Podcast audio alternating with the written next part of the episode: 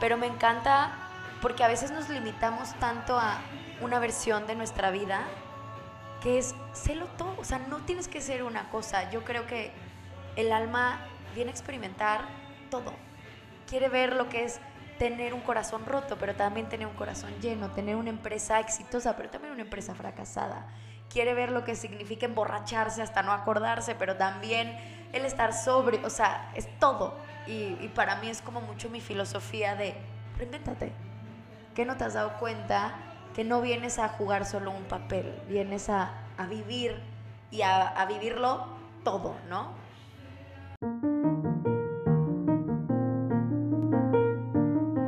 Eres el resultado de las cinco personas con las que más te rodeas. Jim Ron. Bienvenidos a Emprendiendo desde el Bar. La importancia de compartir experiencias reales con el propósito de ayudar a la gente latina que quiere emprender o escalar sus negocios. Hablaremos también de cómo empezaron, de cómo han mejorado y cómo han sido grandes empresarios. Platicaremos de sus temas que más les apasionan, de las ventas, finanzas, talento humano, la importancia que juega hoy en día la tecnología y lo más importante, cómo viven su día a día. Soy tu amigo Rodo Beristain, esposo, empresario, docente, tecnólogo, padre de tres hermosas niñas, cofundador de Bilogic y Buster, pero sobre todo, soy un ser humano igual que tú, que todos los días sale a aprender y a emprender para dejar un mundo mejor.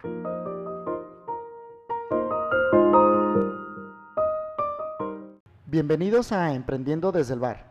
Hoy estamos en el octavo episodio y tenemos una gran sorpresa para ustedes. Hoy nos acompaña la primera empresaria en este podcast. Ella cuenta con 29 años, es nacida en León, es licenciada en Mercadotecnia y Comunicación con un doble grado en Administración e Innovación de Negocios en la Universidad del TEC de Monterrey y en la Universidad Francesa Sub de Montpellier. Es emprendedora, desde chiquita siempre quiso crear negocios. Con los años fue creando negocios con mucho más estructura. Actualmente es fundadora de Avenida 33 y Punto 33 se desarrolla como consultora de marketing y diseñadora de experiencias. Le encantan las plantas, el café, hacer ejercicio, bailar, escribir. También le apasiona tomar cursos y uno de sus grandes éxitos es haber aprendido a conocerse. Parte de, los cursos y los talleres que toma están basados en herramientas de sanación energética como Teta. Dentro de sus logros el más grande ha sido conocerse y amarse tal como es, para poder crear una versión de ella más auténtica. De igual manera, poner en la mesa el crear marcas conscientes y dar guía y dirección a los negocios con Avenida 33. Asimismo, le encanta compartir y ponerse al servicio de los demás. Hoy es para mí un gran honor tener con ustedes a Ani Orozco, amiga, compañera de trabajo y una excelente persona. Bienvenida, Ani. Gracias, Rodo. Qué bonita introducción. Muchas gracias. Es un honor para mí compartir este espacio que sé que va a estar buenísima la plática. Súper, súper. Muy bien. Oye, pues también para mí desde cuando estaba esperando que tuviéramos la oportunidad de charlar y poder grabar y poder estar desde el bar. Hemos tenido muchas charlas muy padres, pero qué mejor como te apasiona compartir, hacerlo aquí ya documentarlo, ¿verdad? Por si la queremos volver a escuchar, ya tengamos el buen pretexto de volver y, este, saborearnos la plática. Correcto, correcto, Ani. Oye, pues uno de los principales temas en Emprendiendo desde el Bar es que hablemos con la mayor transparencia posible para nuestra audiencia. Ellos están ansiosos de escucharte, conocer tus, tus experiencias de tus empresas, tus retos, y qué mejor que lo hagamos de la manera más transparente. Échale, yo pues ya sabes, ya sabes que, no, no matizo lo que tengo que decir. Está perfecto, Ani. Ani, pues una primer pregunta. Es, hay que descubrir cómo las personas han ido en este camino de emprendimiento. Y si bien en la intro has comentado que desde, chica te gusta crear negocios, compártenos ¿qué recuerdas de tus primeros emprendimientos cuando eras niña? Fíjate que qué bonito, este, ayer antes de venir me imaginé que ibas a preguntarme eso y estaba pensando, mi papá se dedica a los dulces, ¿no? Entonces, desde chiquita, imagínate que tenía el gran privilegio de, mi papá se iba a las ferias de dulces, hay dos ferias muy grandes anuales, y traía todos los dulces nuevos que iban a salir. Entonces, yo fui antes que todos probé los frutafis, los frosh, los este, salsaguetis, muchos productos que se iban a lanzar. Y yo me acuerdo que mi papá se los daban de muestra y yo los revendía. Llegaba a la escuela y abría la maleta y yo, traigo dulce nuevo. O este, justo en mi colonia, bueno, era, vivíamos, era una privada de donde vivíamos abuelos, tíos, o sea, pura familia, iba y les vendía los dulces, ¿no? Entonces, eh, como que mi primer negocio siempre creo que muchas veces está enfocado en, en lo que nuestros padres o nuestro círculo principal hace. Entonces yo veía que mi papá vendía dulces y dije, bueno, ¿qué puedo hacer? Y, empezaba a vender dulces, te digo, en la escuela, este, en cualquier kermés. Luego yo hacía negocios de que yo llevo los dulces, a ver, denme tanto y luego ya sabes, yo, papá, dame el descuento, entonces yo me quedo con esto.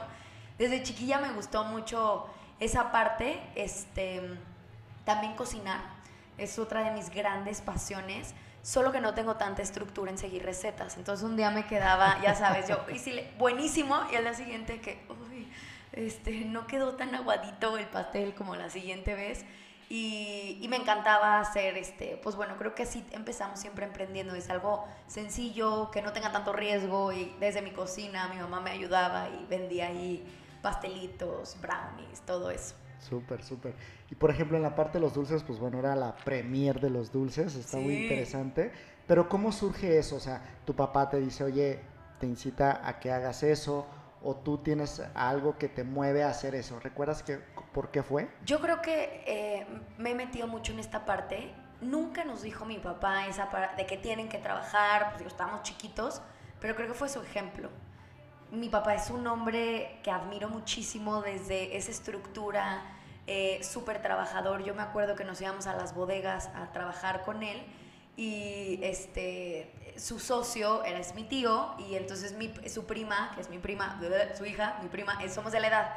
Y las dos eh, nos poníamos a recibir a los proveedores y ahí imagínate, los proveedores venían, no sé, a dar un dulce y les vendíamos sus propias muestras. Entonces pues era una risa y fue yo creo que viendo el ejemplo de mi papá, donde queríamos un poquito más y que también cuando eres niño, oye, que quiero esto, ah, pues gánese su dinerito. Y cuando ya el domingo no alcanzaba para el caprichillo que queríamos, pues decíamos, bueno, hay dulces en la despensa o papá, danos dulces y los vendemos y, ya, de ahí salió. Ok, y había, ¿tú recuerdas qué eran esos caprichitos que te hacía que fueras a vender? Juguetes, 100%. O sea, era que te compraban la Barbie, pero no te compraban el perrito que venía con la Barbie y ya ese te tocaba entonces por tu cuenta, ¿no? O querías, este unos zapatos de esos, me acuerdo, en el mercadito que estaban de moda. Y mi mamá, no te voy a comprar esos porque no te van a durar ni tres días, ¿no? Y yo, ah, ¿cómo no? Entonces yo me los compro y con mis este, este, 150 pesos estas chanclas que estaban de moda, pero pues bueno, ¿no? O sea, eran cositas o maquillaje o cosas así que empezabas. Súper bien. ¿Y, ¿Y, recuerdas también el momento al que te enfrentaste cuando empezaste a vender por primera vez y que decías, oye, te decían que sí, te decían que no? ¿Recuerdas algo así desde niña? Creo que algo que muy naturalmente se me da es vender, ¿no? Como que yo llegaba y te contaba una historia, entonces, no, acogíamos con el guardia de la privada y, y sabíamos que tenía nietos, entonces era don José. Don José, ¿cómo está? Y su nieto, fíjese que los abuelos que dan dulce, entonces ahí chantajeándolo y metiéndolo desde chiquito. Y este, y pues recuerdo que vendíamos, ¿no? Y había momentos en que pues ya nos regresamos con la canasta llena y de dulces y pues bueno, mañana será otro día. Cuando ya fui creciendo, digo, esto te estoy hablando de unos 8 o 10 años, ya un poquito más madura, que empezaba a vender este, más consciente, ¿no? Me acuerdo que después este, pues te enfrentas con problemas de negociación, ¿no? De si me das tres pasteles, ¿qué precio? O el cambio, este, o que te hacen pensar rápido de, oye, pero este está más chiquito, no me tienes que cobrar. Me trababa, entonces creo que fue lo que hoy lo vivimos en las empresas, la estructura y como los límites que tenemos que poner de vendo esto y esto es lo que puedes adquirir por este precio, ¿no? Porque a veces era de que la vez pasada me, lo pusiste en un platito bien bonito, el pastel, y esta vez no, pues mi mamá ya me había regañado que había vendido sus platitos. Entonces, como, si vas a vender algo, no puedes después bajar la expectativa, bajar la experiencia. Si lo vas a dar en un platito con un adorno y le vas a poner un chocolate y lo vas a regalar, la siguiente la gente lo está esperando, ¿no? Muy bien, muy bien. Ahorita me hiciste recordar de, de los dulces. Cuando estaba yo en la primaria, en la primera que yo estaba, nos obligaban, de cierta manera, era como un servicio, y entonces era, a ti te tocan vender los dulces en el receso, pero era parte de la escuela. Y yo recuerdo que yo los daba más caros. o sea, eran paletas y, eh, no sé, a lo mejor te costaban, te decían que las vendías en tres pesos y yo las vendía en cuatro, y entonces ya sacaba también dinero. Claro, es estar viendo de dónde hacíamos negocios, 100%. Muy bien. Oye, y ya emprendimientos, ya un poco más formales, a lo mejor de, joven, ¿qué nos puedes compartir? Cuando me gradué, no, antes de graduarme, este, bueno, siempre me ha gustado vender cositas, ¿no? Pero yo le llamo como vendedoras emocionales, que me emociono porque está de moda, no sé, tal cosa, este, un esmalte de uñas y compras y lo vendes, pero realmente no es un negocio. Cuando empecé ya, eh, ya en carrera, se pone de moda mucho el matcha, ¿no? Esta, este té verde que viene de, de, Japón y con muchas propiedades, la gente empieza como a, a ver de qué manera lo puede consumir aparte de, del té y empiezo a hacer eh, postres de matcha. Obviamente en mi casa igual, pero bueno, ya mínimo yo compraba los ingredientes, no me robaba de mi casa todo, este, y empecé a hacer buenísimos como unos cereal con bombón, lo has probado, los eh, con choco crispies con malvaviscos, que son bolitas, pero las hacía con otro tipo de cereal y al malvavisco transparente, digo blanco, le ponía matcha. Se veían como unas bolas de cereal verdes buenísimas, la verdad es que estaban muy ricas. Eh, y vendía también pan este, sin gluten, ya sabes, todo lo que está con harina de almendra, de amaranto, pero después era una friega porque pues yo hacía la harina, ¿no? Entonces es el amaranto, licuarlo, que todo esté en una consistencia, en una temperatura. Y yo dije, voy a abrir un negocio de esto. Me empezó a ir muy bien porque justo estaba en el boom donde la gente estaba dispuesta a pagar mucho más por un brownie o por un postre por tales características y tenía este valor agregado que era de matcha y conseguí yo un matcha de bla bla bla bla eh, purísimo y todo este pero en ese momento fue el campamento de graduados. Yo voy, hago el pitch de venta. Te, hace cuenta, el campamento de graduados juntan a todos los graduados de todas las generaciones y carreras y van empresarios y que andan buscando o reclutando puestos, bla, bla, bla. Tú vas, haces un pitch y ellos te piden una entrevista. Yo hice mi pitch, me acuerdo de los panes de matcha, ¿no? Se llamaban Shats. No, no me acuerdo ni por qué, pero fue como, ni siquiera tenían un nombre preciso. Y ahí me recluta mi siguiente trabajo. O sea, Eso fue cuando estabas terminando la universidad. La universidad. Entonces, pauso. Y me acuerdo que este jefe gran, eh, gran ser humano, lo recuerdo, Diego, tenía un socio japonés. Entonces como que él me dijo, a ver, mm, el japonés, de que no, no, esto no te va a durar, o sea, mejor vente con nosotros, era, un, era otro, otra forma, acá me daban una gerencia de marketing y ta, ta, ta, ta. Y, este, y me acuerdo que platicamos mucho y me decía, pues puedes seguir haciendo tus panes de mancha mientras haces esto. Obviamente, ya que entras a un trabajo formal, pues el tiempo no te da. Ok, ok. ¿Y cómo tomaste esa decisión? Pues eh, me encantó desde un inicio, ¿no?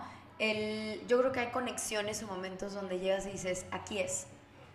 Empezaba a descubrir yo ese ejercicio que es, eh, se denomina indoor cycling no es spinning, es, en una bicicleta fija, pero es en un cuarto oscuro, te, hay música, es como una experiencia más antro que este, te, antroterapia que ir a, literalmente a, rodar como comúnmente lo conocemos. Y cuando me platicaron ese concepto, yo ya lo conocía y que lo iban a traer aquí y que habían pensado en mí para que yo fuera quien hiciera la campaña de lanzamiento, como que fue, obviamente tengo que aceptar esta chamba, ¿no? Ya, ya, súper. Oye, y de la parte, mencionas la parte del pitch. Se me hace muy interesante esto en cuanto a la universidad. ¿Nos puedes compartir un poquito y eso va a funcionar mucho para toda la gente que esté terminando su universidad?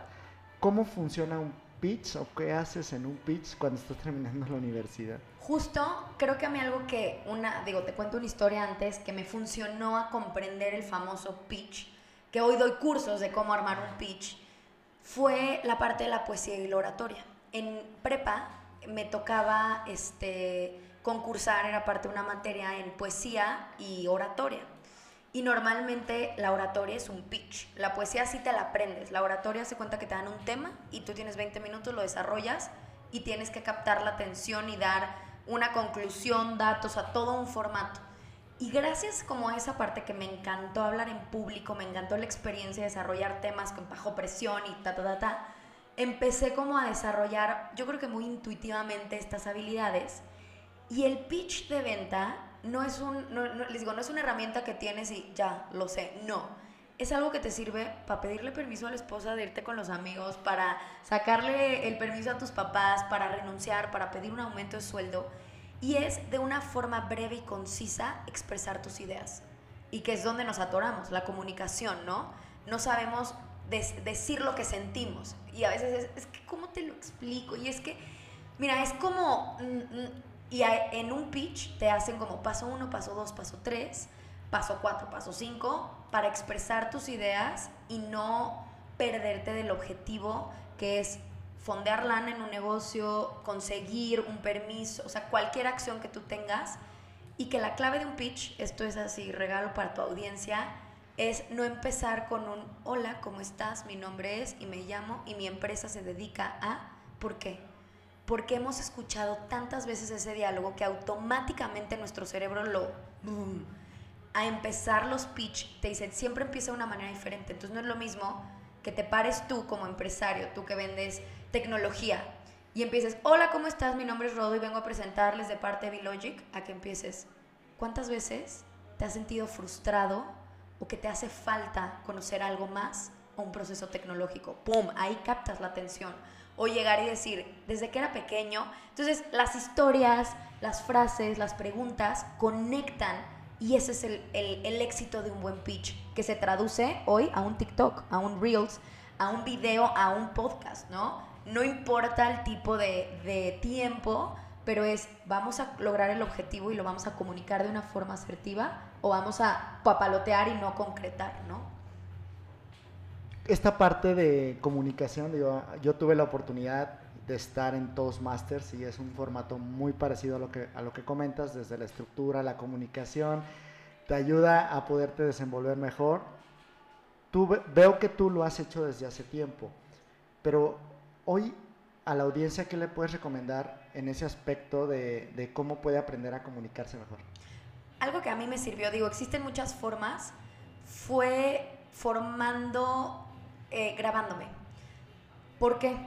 Porque a lo mejor si tú y yo grabamos esto y salimos, ay, qué padre dije, sí, pero el momento en que lo vuelves a ver por segunda vez, te das cuenta y dices, híjole, yo por ejemplo gesticulo muchísimo. Entonces, cada que veo mis videos, no encontramos, ¿no? O dices muchas muletillas, o dije mucho la palabra tal. Entonces, uno, hablar frente al espejo, o si tienes la oportunidad de grabarte y ver cómo, que son los video pitch, ¿no?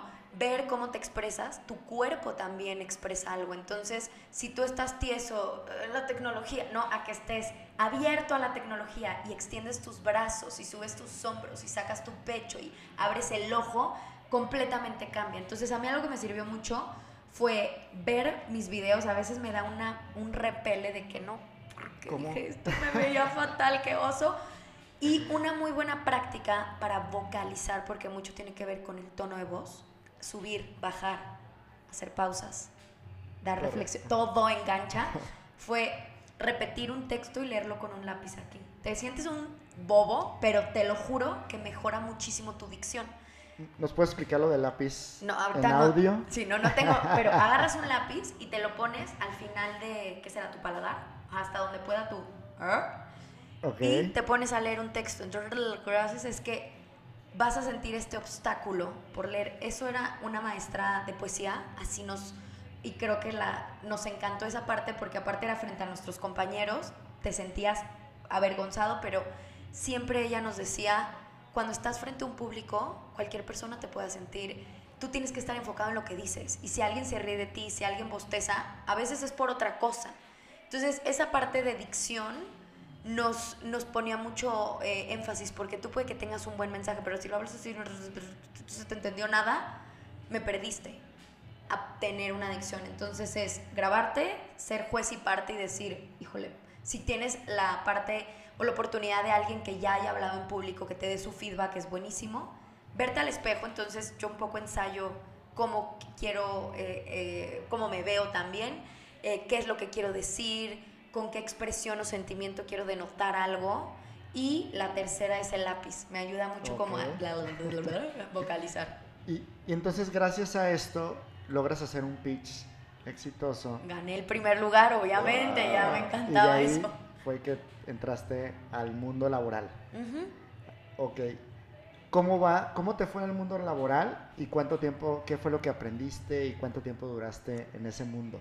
Fíjate que fue increíble porque cuando entras por primera vez a una chamba, vamos muchas veces con una expectativa muy alta y creo que es quiero que me den la bienvenida, quiero ser la persona que cambie todo el rumbo de la empresa. Y a veces no es así, a veces te toca a ti aprender, ¿no? Entonces yo iba con esta idea de traigo el mejor concepto de innovación en, en ejercicio en León, quiero ser reconocida, quiero ser vista, quiero desde esta parte, cuando mi experiencia fue de mucha mentoría, gracias a Dios, todos mis jefes hasta el día de hoy han sido excelentes eh, mentores y creo que eso es algo que lo veo en ti y te lo reconozco y me encanta que siempre estás apoyando y cómo te puedo enseñar o bueno, si no tengo las herramientas, cómo puedo buscar a alguien que te enseñe, ¿no? Entonces, para mí ese mundo laboral fue muy acompañado, no me tocó un golpe así de, claro que vienen momentos de frustraciones, pero aprendí a cosas que no enseñas en la universidad, como a costear una campaña, ¿no? A ver, qué padre, ¿cuánto me va a costar? hazme un presupuesto bueno, un, uno no tan bueno, este, hazme un reporte de ventas. Y yo, ¿ah? ¿Cómo se hace un reporte de Entonces fue como esta parte de siempre sentirme muy apoyada, pero también descubrir que era muy buena y que me encantaba trabajar. O sea, creo que yo caí en, empecé en un buen, muchas veces tu primera chamba a veces no es tan bueno. No, para mí fue la chamba, ¿no? Súper y empiezas a trabajar, empiezas a, desarrollarte. Creo que el tema de mentoría, como lo planteas, es uno de los, de los grandes logros que tienen los empleos, hablando del emprendimiento, ¿no?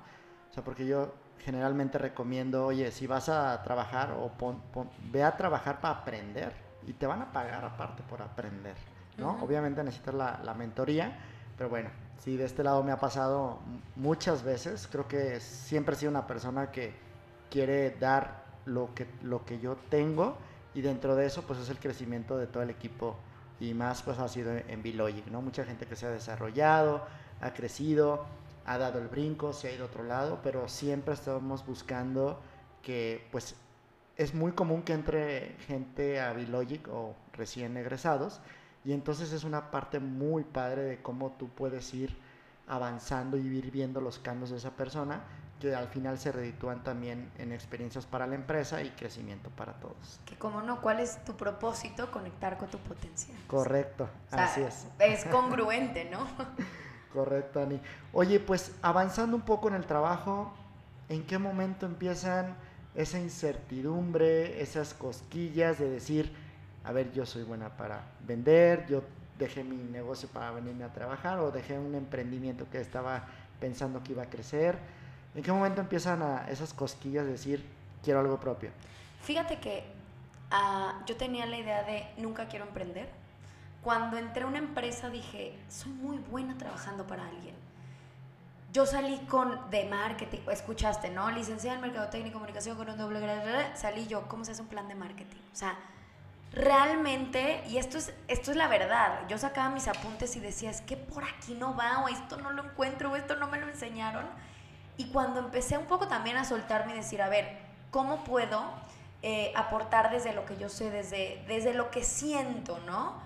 Fue resultando obra de Dios, suerte, este, oportunidad, lo que tú quieras. Y estaba yo muy contenta en esa chamba. Mi chamba, imagínate que era eh, ver, eh, era un estudio de, bicicletas, yo tenía que capacitar a los instructores de este, qué música tienen que poner de pronto, cómo tiene que oler el lugar, qué jabón ponemos, o sea, era divertidísimo escoger la ropa que vamos a poner, hacer eh, clases temáticas, entonces yo, esta semana vamos a hacer, este, Selena y los dinos, ¿no? Entonces todo hace que no, y yo, bueno, está bien, The Killers, o ya buscábamos Y del, fíjate, el TEC me dio un, gran trampolín y aquí eh, sé que me escuchan tus estudiantes, lo que es ser comprometido en, en un momento de la escuela, porque a veces lo tomamos muy a la ligera. El hecho de que yo haya, vamos a llamarlo así, sin ego ni por quererme sentir más, pero que haya resaltado en el taller de, de graduados, al TEC le pues dijo Ani Orozco. Entonces, eh, Marta Sagún llama al TEC pidiendo a alguien que se encargue de la mercadotecnia del, Centro Fox y Fundación Vamos México, ta, ta, ta. Dicen, Ani Orozco. me llaman y yo, así como, tengo novio y se llama Joy Cycle. No me, o sea, ¿cómo se les atreve de, pedirme? Claro.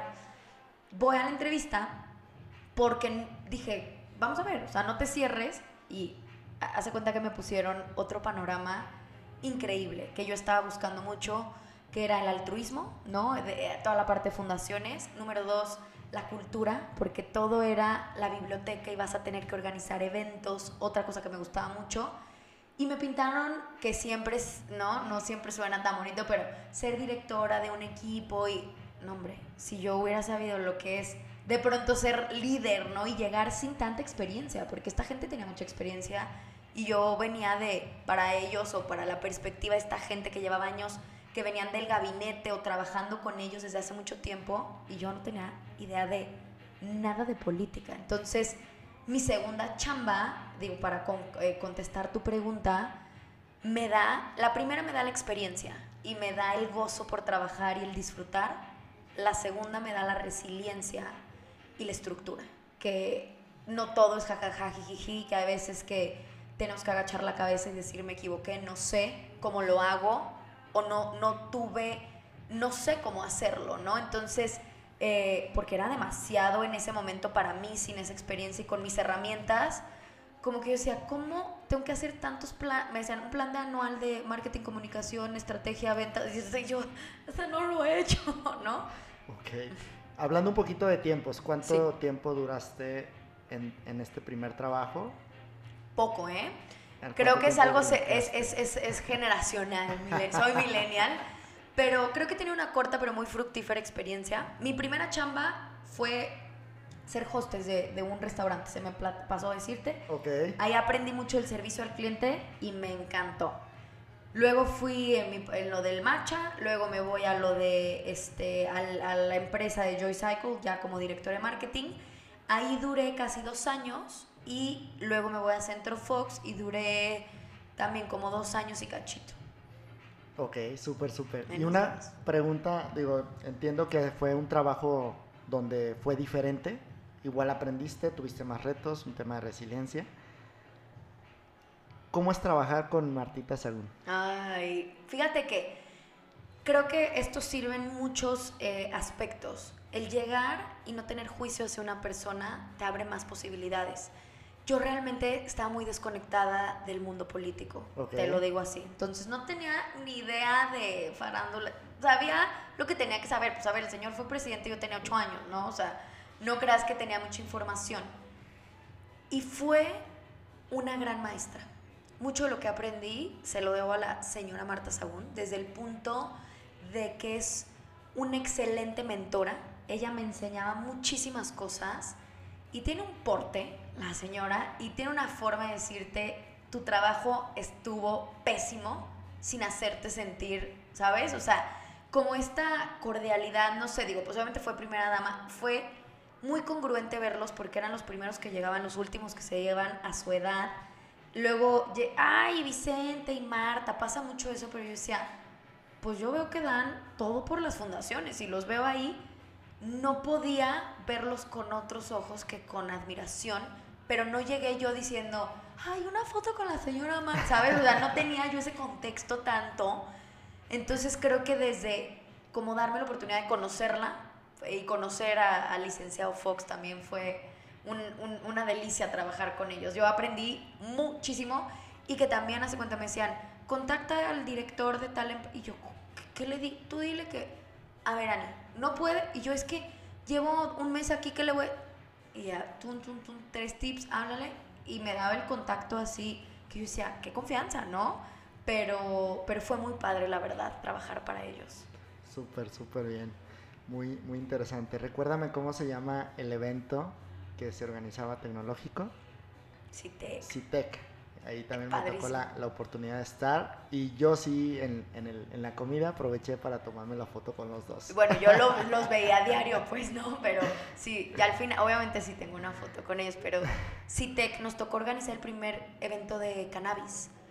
Cana México, yo imagínate que llegaba Vicente, Ani, y yo sí, vamos a organizar y márcale y esto y lo otro y cana y yo, sí, yo llegué y yo, ¿qué es el cannabis? O sea, mi mundo sí era muy diferente y no me avergüenza decirlo, pero pues salí de mi burbuja roj- rosa, ¿no? Y hoy me siento, yo decía, ay, no, ¿cómo? Marihuana, ¿qué vamos a hacer todos? Ah, un churro enorme y va... No, no, no. A ver, es una industria que dije, guárdate tus comentarios. Vino gente de Israel, de Europa, de Canadá, que tienen toda la legislación. Fue, fue de los eventos también más revolucionarios para mí como ser humano, ¿no? Súper bien. Muy bien. ¿Qué siguió después de trabajar en Centro Fox? Fíjate que para mí fue una gran, gran experiencia, pero me olvidé mucho de mí. Me quedé en el... Todo era mi trabajo. Olvídate de este pareja, no, no salí yo con nadie en ese momento más que con mi trabajo. Eh, trabajar con ellos es un ritmo muy agotador. Y yo lo entendí porque imagínate el estrés que estas personas tuvieron para lo que hoy ellos es algo normal, para mí era algo caótico y para el equipo en general, ¿no? Son personas muy ambiciosas en cuestión de qué más sigue, qué más podemos hacer. Entonces había un punto donde yo me sentía que ya había explotado en cuestión de mi alimentación, mi sueño, mi equilibrio. Y algo que me encantaba mucho a mí hacer era toda la esencia y todo el plan y la estrategia. Y acá era evento tras evento tras evento. Entonces no teníamos mucho tiempo de eso. Fue un punto donde dije, ¿y si hay alguien que sí necesite esto? Y me empecé a dar cuenta que era muy buena traduciendo entre el cliente, o sea, que en este caso eran todos los este, eventos que tenía que hacer, entre el proveedor, o sea, como muy buena traductora. Y dije, ¿cuántas empresas? Porque pasamos por mil empresas de marketing también que iban y yo entiendo lo que las empresas de marketing necesitan de parte del cliente, pero también entiendo la frustración del cliente no entender este término, esto. Y ahí fue el punto donde dije, bueno, en ese momento eh, empezaba yo a considerar trabajar en la industria, en el negocio familiar. Entonces dije, me voy a salir, voy a ver qué onda. Y bueno, claro que no pisé las dulcerías. Me fui a un evento, trajimos al ex vicepresidente operativo de Walt Disney, Lee Cockerell. Fue un evento increíble. Pero y de ahí salto. Es, el, el hacer el evento fue ya por tu cuenta. Sí, esta chava es una chava increíble que se va a hacer sus eh, prácticas a Disney. No sé si sabías que tú puedes ir y trabajar como eh, pues diferentes puestos en los parques y bueno, es, es- es una experiencia muy bonita. Y parte de, de algo que ella aprendió era eh, leer un libro que, que es como el manual de Crea la magia en Disney por este conferencista. Y literalmente le escribe Gaby eh, a, a Lee y le dice, oye, qué increíble lo que escribiste, me encantó, México debería de, de saber quién eres tú. Pero es como si tú le escribes a, Sí, a- o sea, que dices, jamás, a ver, ¿a quién? a Bill Gates. Sí, no me va a contestar. Pues este señor le contesta, se echan un café y le dice, no sé por qué tengo que ir a tu ciudad y vamos a hacer la conferencia. Entonces ella va al Centro Fox a un evento y me dice, quiero hacerle una cena con Vicente, o sea, como que ya me traje al señor, ya tengo patrocinadores, tengo que hacer la experiencia, ¿no? Y yo siempre tenía boletos gratis, entonces la meto en un boleto así super ultra VIP para que tenga el acercamiento y todo. Y me busca después y me dice, oye, mil gracias, de verdad, pues entré y sí pude cerrar con Vicente, ta, ta, ta. Ayúdame a mi estrategia. Y yo, no, ya estoy renunciando, estoy en el último mes. Me dice, Ani, faltan dos meses para el evento y tengo 20 boletos vendidos. ya tengo los patrocinadores, o sea, como los happy problems, ya tenía Ya el lugar, el patrocinio, la lana, pero decía, y ahora tiene que este hombre dar una conferencia. Y salgo del centro Fox y literal, pues estuve manejando los dos. Y fue tomar un plan que en, en esta parte nunca habíamos tenido tiempo. La verdad no usamos tiempo, era como todo apagar fuegos y apagar fuegos y uno tras otro, tras otro. Y aplico ese plan, analizo la comunicación. Ella se estaba vendiendo como conferencia de liderazgo de Lee Cockerell. Y yo, bye. Todo el mundo dice ser líder, todo el mundo quiere una conferencia. ¿Y Lee qué? O sea, ni siquiera puedo pronunciar su nombre, apellido. Entonces cambiamos el, el- el título por Conoce al hombre que creó la magia en Disney. Wow. Y cambió, fue un evento que teníamos piso para, o bueno, límite de 500 personas, llegaron 800, hicimos una experiencia increíble y ahí fue cuando empecé a creer que lo que hacía sí tenía un- un- una trascendencia, que podía ser algo que ayudara a los demás. Súper bien. Pues ahorita nos contarás más cómo fuiste avanzando en esta parte de crear experiencias. Vámonos a un pequeño break. Vámonos. Duventus es más que un aire acondicionado. Es calidad enfocada en un mini split duradero, creado especialmente para su instalación en hogares y negocios, en donde el ahorro de energía representa un factor determinante. Duventus es más atención personalizada, soporte técnico directo y porque sabemos que el calor no espera, tu garantía activa en máximo 24 horas. Conoce más en duventus.com o llama para más información al 800-008-8369. Búscanos en Facebook, Instagram y TikTok como Duventus Oficial. Duventus es más para ti. Ani, ¿cómo la estás pasando? Súper bien, este vinito me está cayendo muy bien. Ya tiré algo, perdón. Ya tiraste algo con el vinito. Oye, este, sí, tenía muchas ganas de estar aquí y dije, qué rico porque sé que emprendiendo desde el bar tiene la experiencia de darte algo de tomar. Y dije, bueno, sea cheve, sea vino, sea whisky, todo me va a caer. Hoy, hoy, Sí. hoy en viernes. Sí, qué rico, salud. Saludcita. Oye, Ani, pues ya nos contaste un poquito, eh, siempre ese brinco entre dejar el trabajo y emprender, a veces es, es- complejo. Entiendo en tu caso fue un tema de decir, pues voy a salir a, probar, a checar qué, está, qué puedo lograr afuera y se viene este primer evento de Walt Disney y te da una experiencia que dices, sí puedo. 100%. Y en el Centro Fox siempre yo era la maestra de ceremonias. Entonces digo, bienvenidos. Una vez me tocó traducir, pues, Ani habla inglés, Ani está en la, ma- la maestra de ceremonias, ponte a traducir en el evento de cannabis con una, este, eh, científica. No, pues ya obviamente me perdí yo, no, no tengo idea cómo son estos términos. Pero en el evento de Disney fui también maestra de ceremonias. Entonces mucha gente dijo, ay, no sabía que hacías esto. Y raro la gente me buscó de, oye Ani, no sé qué haces, pero ayúdame. Y yo ahí todavía ni sabía qué quería hacer, ¿no? Pero fue también el permitirme, pues, descubrirlo, ¿no? Sé que, que esto que hice funcionó, este, y ahora cómo voy a hacer, y empiezo a ayudarla a, a una agencia de marketing muy especial, y era como su asesora, ¿no? Entonces yo llegaba y a ver, este cliente ya hace esto, y esto, y esto, y esto, pero ya después dije, tengo que salirme como de, de que no soy parte de esa empresa, sino que quiero lograr. Y fue cuando empiezo a, a visualizar esta consultoría que da guía, dirección y sentido a las marcas, porque yo veía que a veces existe todo, el de finanzas, pero ¿quién te dice si estás en el propósito correcto? ¿Quién te dice este, qué tienes que hoy aprender un poquito más? ¿Cómo puedes este, darle una experiencia mejor al cliente? ¿Cómo sabes si te están cobrando bien? Eh, el marketing, que era todavía un mundo, sigue siendo un mundo muy ambiguo que no sabemos si es un departamento, un, este, cómo funciona, si, que, que- cómo se come, ¿no? Entonces era un tema que vi a mi favor y dije, y me encanta, porque no soy esa traductora entre el cliente y las agencias? Súper. Y así es como nace Avenida 33. Avenida 33. ¿En qué momento vino a la mente ese nombre para ti? Mira, el primero fue, y lo digo con humildad, típico de que haz tu nombre y yo, bueno, mis iniciales A, Ana Orozco, ¿verdad? Ana o A o V. Entonces era la opción A o la opción V. Pero Ok. me daba cuenta que yo, a la hora de decirle al cliente opción V, como que me mordía el labio y el otro se me quedaba viendo de, ¿ah? Y era muy difícil de, de pronunciarlo. Entonces dije, no, tienen que pronunciar o me buscaban como A o B, no V. Entonces, sí, dije, no, ya fracaso, borro la O, imagínate A o V, y queda el, el abreviatura de avenida. De AB. Entonces, exactamente, entonces digo, bueno, y ahí me acuerdo, estaba en un restaurante que me encanta, eh, donde voy mucho a inspirarme, en el mantel empiezo y yo, ok, esto es una avenida, claro, porque la avenida es el lugar principal en una ciudad que te da guía, te da dirección, te da sentido.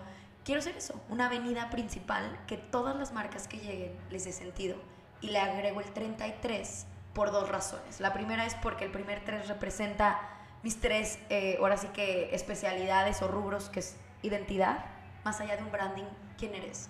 Hay un propósito, una filosofía, experiencia, cómo puedes mejorar la experiencia desde adentro con tu gente hasta con el cliente y tus proveedores y estructura. Porque si no tienes una estructura sólida, desde un Excel con tus basecitas de datos o una forma de llevar un workflow, pues ya perdiste.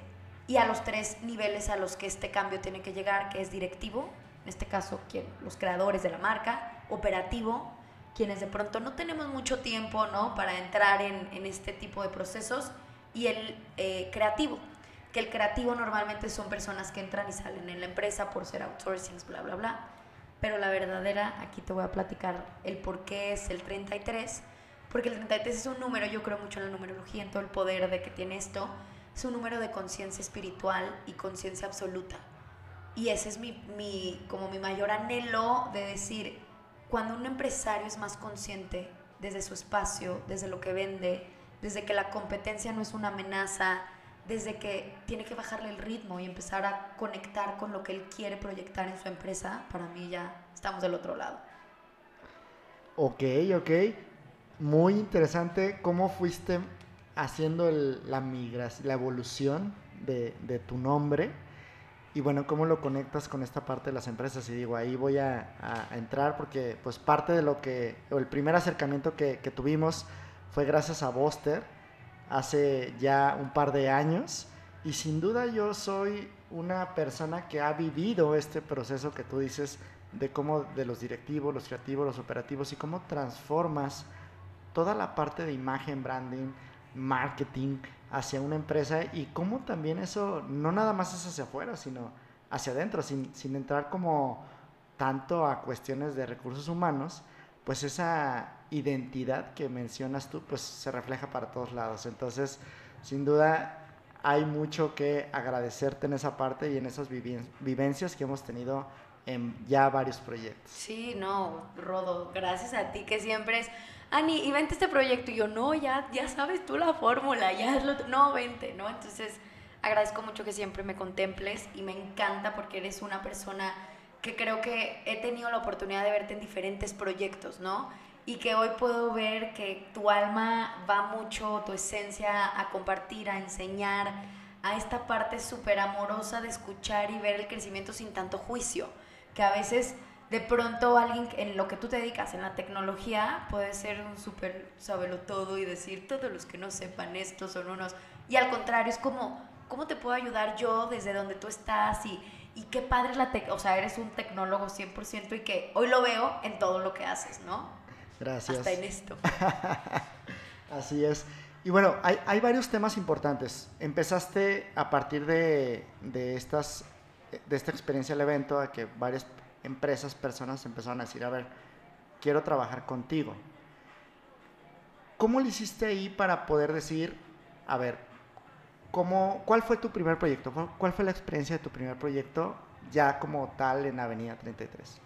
Mi primer proyecto fue un proyecto de tecnología, justamente, de una marca israelí que se llama, es un CRM, Freshworks. Entonces, bueno, a ver, eh, yo como, ¿y qué le vamos a hacer a esto? Y fue junto, junto con una agencia, pero ya era Avenida 33, ¿no? Esta agencia que también creó. Y fue crearle una experiencia eh, desde un eslogan y fue, yo creo que algo que si yo no hubiera tenido estas bases, probablemente no me hubiera aventado a tus proyectos tecnológicos. Me encantó el mundo y lo, voy a decirlo de una manera así muy vulgar, pero lo virgen que estaba esta parte en cuestión de experiencia y tecnología, ¿no? Porque una cosa es de UX, que es la experiencia en la computadora, y otra es cómo le da vida y personalidad y esencia una marca. Entonces, el color, el branding, todo eso también ahí nos metimos. Y, y yo les digo que no hay proyectos chicos, grandes. Gracias a Dios he podido trabajar con marcas súper importantes, pero también con emprendedores que desde tener la idea, eh, recuerdo mucho este, una señora de 50 y tantos años que nunca, y que dijo, es mi momento para emprender. Y hoy está teniendo una junta con una marca transnacional cerrando y de no tener idea de nada, es como, wow, esto también me encanta porque no es la empresa con miles de empleados o eh, que factura tanto, sino también me encanta ayudar de, a ver, mira, esto es el SAT, esto, o sea, me meto mucho, esto es un presupuesto, estos son los datos que tienes que saber, entonces, pues creo que ha sido esa experiencia también de, de muchos sabores en Avenida 33. Oye, ¿y qué retos te has enfrentado en Avenida 33? Cuéntame un poco, ¿qué recuerdas como que dices, no esperaba que me pasara esto y cómo lo resolviste? Mira, te voy a ser súper honesta. El reto más grande ha sido poner límites, porque soy yo una persona muy entregada. Entonces, a veces me meto, que yo creo que un poquito más, que fue como, a ver, no, no, no, Ani, tienes que limitar, y esto se los digo a todos los freelancers, este, cuál es tu alcance, cuál es tu tiempo, y el que no pasa nada si no, o sea, no les vas a resolver la vida, porque creo que eso pasa muchas veces, ¿no? Si tú te sientes identificado, que entras en un proceso tecnológico con B-Logic y después ya te quieren meter hasta la cocina y, el pricing y la estrategia y dices, híjole, es que por allá no puedo yo tampoco. Es un reto muy grande para mí fue decir, dentro de este marco, esto es lo que yo te puedo ayudar y el alcance que puedo tener. No significa que no quiera ayudarte a hacer un estado financiero, pero la neta no te lo voy a poder entregar, ¿sabes? O sea, le sé porque entiendo los míos, pero no es mi expertise. Otro gran aprendizaje creo que ha sido el sorprenderme con cada cliente. Porque a veces digo, hay otro de, no sé, construcción, ya me sé, y, ah, ah, ah, no, cada cliente requiere algo diferente. Entonces, algo que hice yo, que a ti te tocó, antes mi estructura era sesión 1, esto, sesión 2, esto, y ahora fue como, no, te voy a dar 10 sesiones, vamos a ver estos tres pilares, que es identidad, experiencia y estructura, pero yo te voy a ir diciendo, vamos a ir viendo en qué se va presentando. Entonces ser más flexible, creo que se definiría. Y yo creo que el tercero fue en mi equipo de trabajo. Me siento súper contenta del equipo y la cultura de trabajo que pudimos crear, muy diferenciadora y ver que mi equipo como seres humanos crecieron mucho. A ver, no es lo mismo tener un equipo de 10, 20, acá somos tres, eh, o sea, seis pelados, no creas que mucho, pero el, el que si yo te ayudo a que tú seas un, no te ayudo, es más, te reflejo el gran ser humano que eres o el potencial que tienes, inherentemente tú vas a querer hacer bien tu chamba y no tengo que estar atrás de ti. Entonces creo que esos tres. Ok, ok, ok. ¿Cómo lo has hecho con tu equipo? ¿Cómo lo consigues? Ay, mira, tú me quieres ver de dónde. Ha sido todo un reto. Eh, Marce, que es la administrativa, entró por una empresa de, mm, reclutamiento. Este, porque si yo no tenía idea de, muchas cosas que requería, entonces dije, tú, empresa que sabes.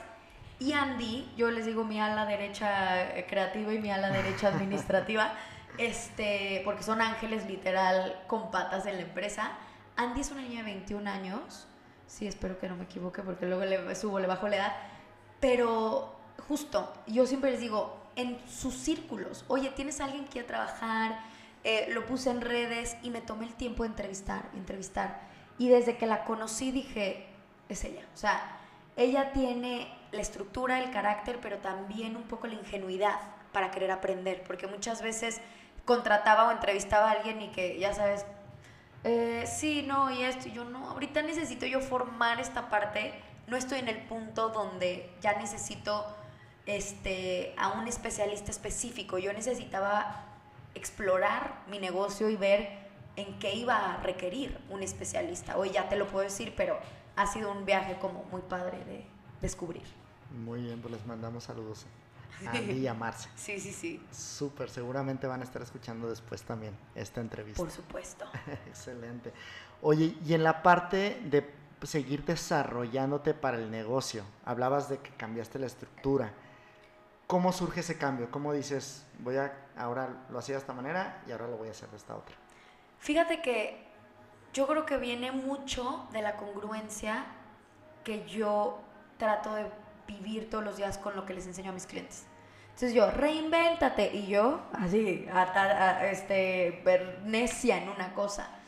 Y yo hago algo a, inicio de año, bueno, un plan anual, pero también como en cosas que, que queremos lograr, ¿no? Entonces, cada tres meses lo revisamos. No te imagines un plan súper, no, a ver, metas por áreas, qué queremos hacer y desde celebrar los cumpleaños, o sea, va desde eso hasta subir un 30% cada mes la comunidad de las redes sociales.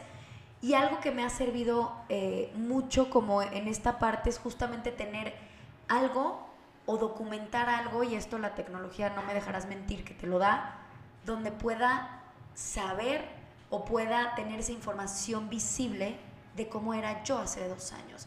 Entonces, el tener mis números puestos me dan cuánto he crecido, el tener una base de datos, el tener, entonces, mucho de mi crecimiento también es como, ay no, ya está bien chafa mi cotización o, o me llega un problemita con, ya, ya me di cuenta, entonces cada, cada rato, y tú lo has vivido, estoy cambiando mi contenido y lo estoy actualizando, pero es porque en una sesión me doy cuenta que este cliente no logró entender tan rápido la idea y dije, ok, ok, entonces los otros sí, pero tengo que hacer la, estructura de redes sociales, explicar un poquito antes esto, antes de llegar a este punto. Entonces, es muy es sobre la práctica, la verdad, ¿eh? O sea, no creas que digo, no, es como, eh, no entendieron la cotización o no entendieron esto, déjame, lo hago o, o, lo reinvento.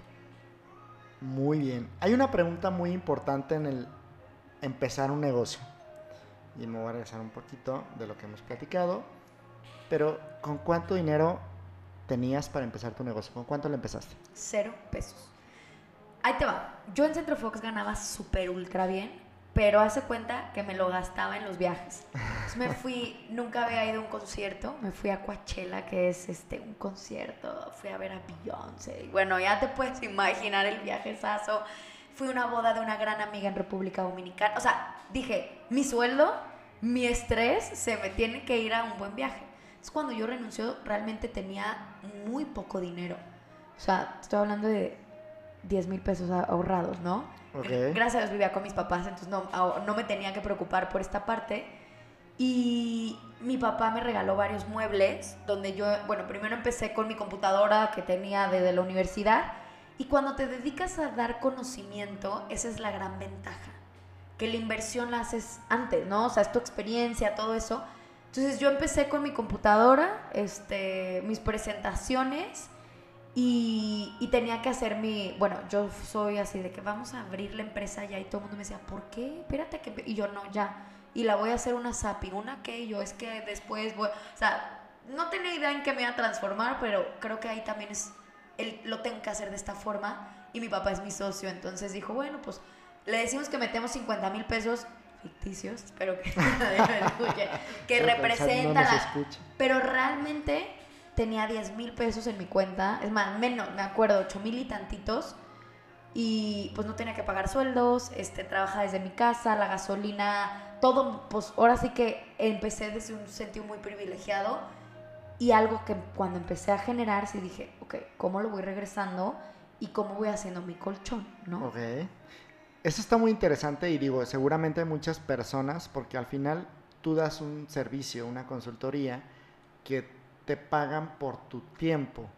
Digo, es algo que yo hago actualmente también, pero en términos de emprender es algo buenísimo, porque no necesitas la manufactura de algo, no necesitas la paquetería, no es un tema de servicio. Entonces, al final yo creo que todos los servicios pueden empezar así, ¿no? Sin necesidad de déjame, necesito juntar dinero para la oficina, necesito juntar dinero para esto o aquello, ¿no? Si es un servicio, pues es mucho más, creo, sin, se puede iniciar sin una inversión sin nada de inversión, como lo dices. 100%, pero aquí es importante saber y tener la humildad de cuánto cobrar, ¿no? O sea, entonces yo al principio, o sea, te vas a reír, pero cobraba de que 300 pesos la sesión y me sentía que... Y poco a poco vas viendo y dices, ok, ya cuando vas formalizando la empresa, pues con 300 pesos, hijo, no te va a alcanzar si quieres una oficina o hacer. Pero también siento que muchas veces hoy alguien dice, soy muy bueno en esto y te cobro 10 mil pesos.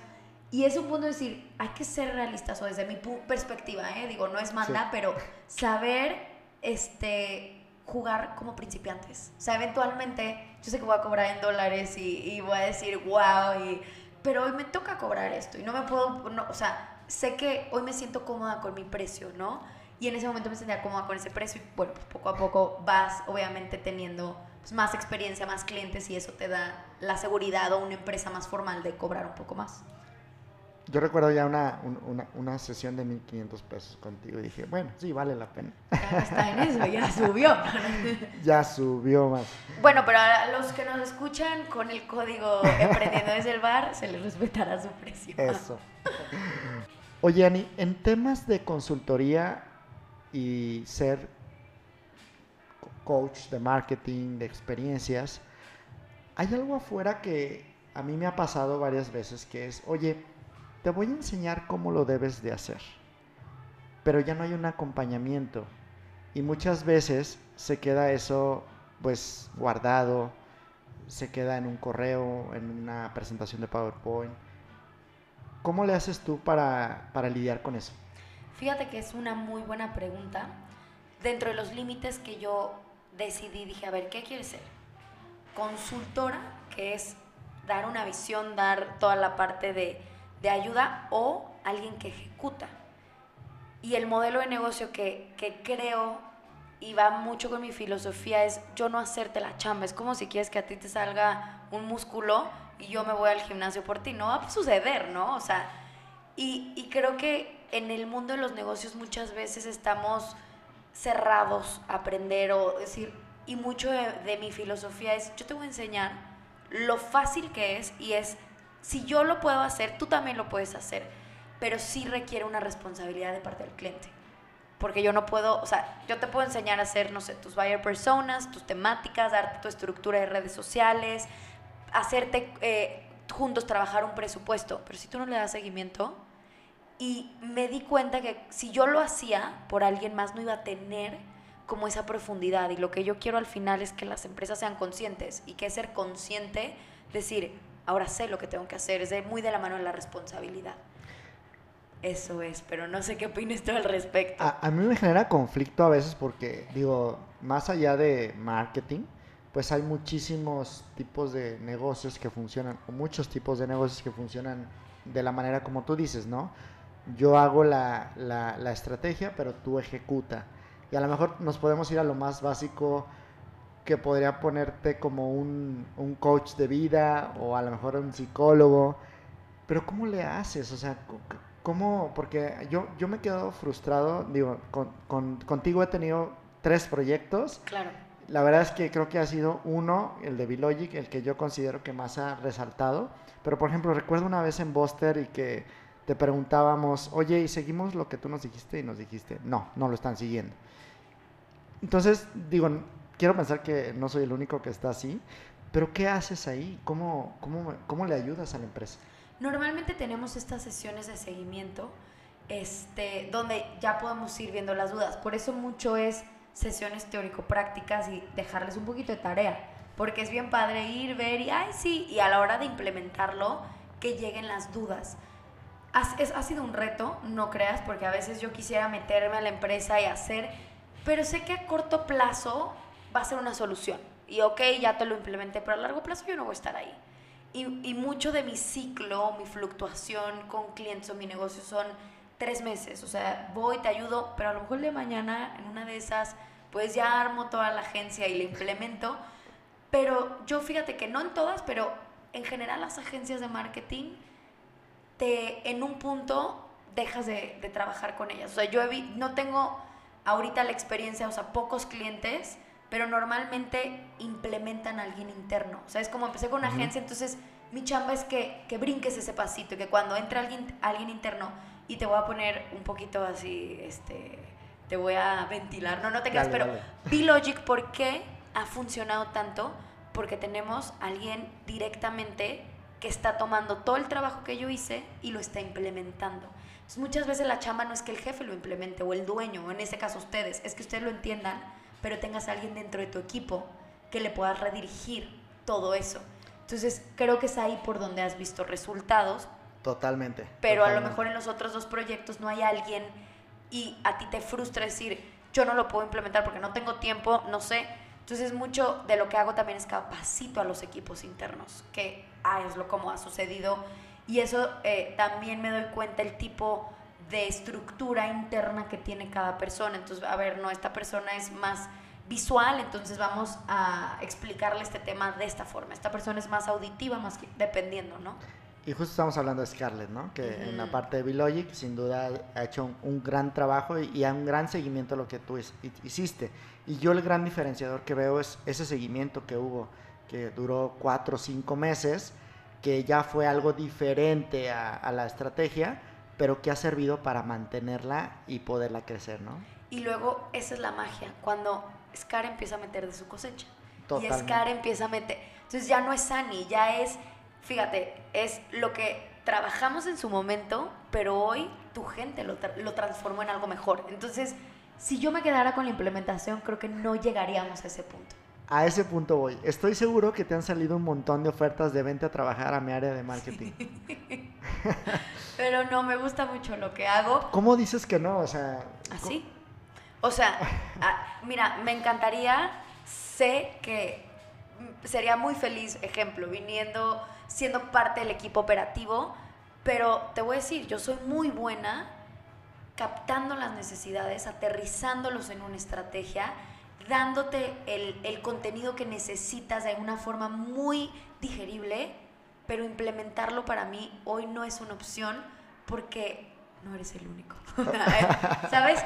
Mi, mi mente se divide en muchos clientes. Entonces, justo, venía un día de vender ladrillos, otro día de cajas de cartón, otro día de masajes reductivos, otro día de ropa deportiva, de tecnología. Entonces, sí no puedo tener como ese compromiso a largo plazo hoy con un cliente, porque también me sentiría egoísta, o sea, porque a ti sí, a los demás no. Entonces, prefiero darles ahora sí que lo mejor de los dos mundos.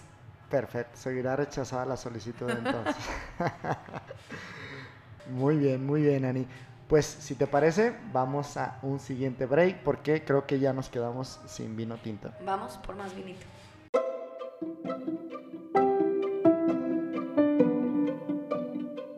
¿Estás listo para la transformación digital de tu negocio? En BeLogic ayudamos a personas y empresas a conectar con su potencial. Te ayudamos a transformar tu negocio digitalmente, apoyando en procesos de comunicación, seguridad, colaboración, productividad y toma de decisiones para las diferentes áreas de tu empresa. Entra a nuestra página b-mediologic.com.mx y agendemos una primer charla tecnológica. Be Smart, Be Better, Be Logic, patrocinador oficial de este podcast. Ani, tu frase favorita es que no hay una segunda oportunidad para una primera impresión. ¿O lo dije al revés? No, muy bien, 100%. ¿Cómo se te ha hecho el bar? Me encantó. A ver, mi primera impresión, había música, olía muy rico, ¿no? O sea, creo que el olor, el olfato a veces eh, ponemos de que, ay, pues el Glade o un aroma. No, un aroma especial que te cautiva, entras en mood completamente. El vinito está delicioso, el- la temperatura, ¿no? No es lo mismo eh, sentarte en una silla cómoda, la compañía, todo está muy bien. Excelente. Fíjate que esa parte de, del- de la experiencia del oler o del olfato, lo recuerdo mucho por ti porque tú lo has puesto que es una experiencia que sucede en algunos lados, en algunos productos, en, en en- en- muchas partes. ¿Sabías que es el sentido que tiene mayor memoria? Tú recuerdas a lo que olía, por ejemplo, no sé, la ropa de tu abuelo. O sea, ya, lo entraste, o lo que olía el perfume de tu esposa Lupita, un saludo. El- los primeros perfumes, ¿no? Lo que huele tus hijas recién nacidas. O sea, te transportas a ese momento. Y luego, no es, a ver, eh, de que cuánto vendo, ya sé que quien me está escuchando me va a decir, ¿y cuánto se aumenta en ventas? Nada. A ver, tú vas a Massimo Dutti, a Gandhi, a estas tiendas que manejan aromas, y no es porque huele rico porque compras, sino tienes una elección de estar en un espacio y acuérdate que el 95% de nuestros pensamientos son inconscientes. Entonces, por ahí llega el aroma. Me acuerdo mucho de esa plática que nos diste del aroma y cómo hoy lo veo reflejado en las entrevistas de, de Emprendiendo desde el Bar, porque ese, ese olor, eh, ese, ese aroma también lo tengo a veces en casa y me recuerda a las entrevistas. Claro, 100%. Sí huele, aparte como, no sé, me recuerda, mira, te voy a decir, cuando entré como, como un hotel, a un espacio limpio, o sea, como me dio paz, calma, seguridad, ¿no? Hay olores Súper. también que dices, ¿no? Pero muy, Muy buen- bien, muy bien. Ani. Oye, pues pasando a otro punto bien importante. Tú tienes un podcast y bueno, a través de tu podcast, que ahorita nos platicarás un poco más allá, pude conocer o he- hemos conocido de, de ti y mencionas que uno de los grandes inventos del ser humano es la música. Oh, yes. Coincido contigo totalmente en eso y parte de ello es que el, este podcast tenga la intención de emprender desde un bar y que sea acompañado de música. Mm, ¿Quién va a llegar? Los Ángeles Azules. Vamos a ver si, de acuerdo a las predicciones, Ay, estoy nerviosa. podemos dar con una canción de Ani Orozco. ¿Lista? Sí, sí, sí. No me ventanees. Ay, claro. ¿Sí? Me ¿Le encanta. atinamos? De mis canciones. Hope when you take that jump, you don't feel the fall. Me encanta. ¿Por qué te gusta esa canción? Water Por su letra, espero que cuando las aguas suban tengas una fortaleza. Espero que cuando la gente grite tu nombre, o sea, tiene todo un sentido. Espero que cuando todos corran, tú elijas quedarte. Y es esta parte de vívelo todo. No te quedes a la mitad. Y espero que te duela muchísimo, pero también que tengas gozo, alegría. Y es eso, no quedarte en una versión. Es mi canción, ¿eh? O sea, si escuchaste el podcast, son de esas canciones que para mí, te lo juro, que días que necesito un boost de energía, la escucho y es como ¿En dónde la escuchas? en el coche o cuando me baño, me brinco, ¿no? O sea, hay una versión también muy acústica, muy bonita de, esa parte, pero me encanta porque a veces nos limitamos tanto a una versión de nuestra vida que es serlo todo, o sea, no tienes que ser una cosa, yo creo que el alma quiere experimentar todo, quiere ver lo que es tener un corazón roto, pero también tener un corazón lleno, tener una empresa exitosa, pero también una empresa fracasada. Quiere ver lo que significa emborracharse hasta no acordarse, pero también el estar sobrio, o sea, es todo. Y, y para mí es como mucho mi filosofía de, reinvéntate. ¿Qué no te has dado cuenta que no vienes a jugar solo un papel? Vienes a, a vivir y a, a vivirlo todo, ¿no? ¿Cómo le haces para vivirlo todo? Híjole, mucho siguiendo mi intuición de hoy estoy eh, enfrentando un gran cambio, me voy a mudar de ciudad. Y es, a ver, gracias León por toda la oportunidad y ahora vengo a Cancún. ¿Qué tengo que dar? Y alguien me decía que cuando llegas con regalos a un lugar, a una casa, nadie te puede recibir mal. Entonces, sé que tengo muchos regalos por dar y, y porque los quiero dar, ¿no? Entonces, parte de, de, de mucho mi filosofía y lo que te decía, me siento muy orgullosa de sé quién es Ani, con o sin, antes de, de yo empezar y de tener un cliente, yo ya me sabía una consultora exitosa, entré en mi definición de éxito, antes de tener mi primer número exitoso para mí, yo ya me sentía una mujer con esas ventas. Ya es primero sentirlo, entonces eso es vivirlo todo, es qué está pasando hoy, gózalo, intégralo y no estés siempre. Es que cuando, y es que cuando no, como si ya estuviera aquí.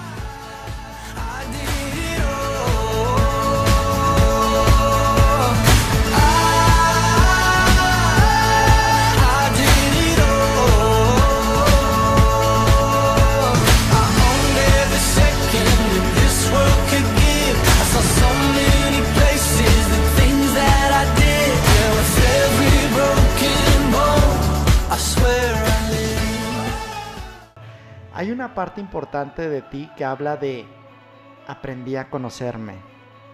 Entonces yo me imagino así como que me lo presentaron a mí mismo, me veo en un espejo. ¿Cómo es eso de aprender a conocerte? Es que ya quería llegar a este tema. A mí esto me apasiona porque dentro de mi vida pasa algo, eh, un parteaguas, esos momentos que llegas y, y me cuestiono quién es Ani. Más allá de su familia, de su eh, título, ¿quién soy yo? Y muchas veces nos ponemos o nos quedamos con una versión muy vieja de nosotros. Entonces, ¿no se te ha pasado que de chiquito eras desordenado, entonces ya siempre eres desordenado? Y es, no. Y mucho de mi proceso fue conocerme y redefinirme. Entonces, desde encontrar lo que me gustaba, eh, decir qué tipo de persona era y comenzar a sanar todo lo que me dolía. Porque muchas veces pensamos que ir a terapia o eso es para gente que está muy loca, muy dañada. Y no, es para gente que quiere mejorar y dar un paso y ver una perspectiva más consciente. Entonces, todo mi camino de transformación empieza en darme cuenta que tenía creencias que me limitaban mucho. Entonces, yo quería hacer, por ejemplo, eh, no quería emprender porque yo tenía miedo a fracasar porque tenía miedo a no ser suficiente. Pero cuando entras a ese nivel subconsciente y, logras darte cuenta de esa creencia limitante raíz que todos tenemos y cambiarla, las cosas cambian en un minuto. Entonces, mucho de eso es siempre estar viendo adentro. Por más que me esté yendo increíble o que esté viviendo, es cómo me siento yo. Y siempre ponerme como prioridad. Y eso no es egoísta. No es egoísta decir, hoy necesito un tiempo para leer. Hoy necesito un momento para llorar yo. Necesito un momento un poquito fuera del caos. Mamás que siempre están con sus hijos. Y es que no los puedo... No, sepárate también un ratito de ellos porque eres un ser individual. Y las expectativas que la gente ha generado, no te pasa que tienes a tus hijas en los brazos, ah, no han dicho nada y ya, esta va a ser doctora, o este tiene el mismo, los ojos de su papá. Entonces, tenemos tantas expectativas de alguien más que nunca nos damos la oportunidad de ver cuáles son las expectativas que yo tengo de mí y que quiero cumplir, ¿no? Híjole, es que mencionas, digo, yo, yo he vivido un proceso parecido en cuestiones muy enfocadas a desarrollo personal, pero si tengo algo muy claro es que el primer paso es darse cuenta. Sí. ¿Cómo lo hiciste tú para darte cuenta? En mi caso fue desde, no, no sé si te ha pasado, pero fue un momento que lo tengo bien claro, donde dije, no me quiero volver a sentir así jamás. ¿Qué es sentir así? Enojada, con una ira impresionante, frustrada, desvalorizada. Y no es víctima. O sea, fue como, a ver, ya esto es mío. No es la persona enfrente. No es na- nadie me lo hizo. Yo me lo estoy haciendo a mí. Para mí fue un proceso doloroso. Hay gente que no tiene que tocar fondo para, para sentirlo. Y para mí fue, realmente quiero sentirme mejor y quiero ser una mejor persona, pero para mí. Y fue un proceso de, justamente probar, porque no es de que llegas y encuentras la solución, no. Fui con mil personas, leí libros, unos me hacían sentido, otros no. Eh, tomé diferentes caminos, que sí esto, lo otro, pero fue encontrando mi propia fórmula de qué le hace bien a Ani, ¿no? Cómo se siente Ani. Y para mí hoy es fundamental en mi chamba. Si yo no estoy equilibrada, ¿cómo puedo yo darte dirección y equilibrio? Entonces, mucho de eso es respetar mis horas de sueño, eh, eh, meditación, hacer ejercicio, encontrar un momento para mí, darme unas buenas vacaciones, que a veces es como, no, ¿cómo vas a darte? Para mí es fundamental.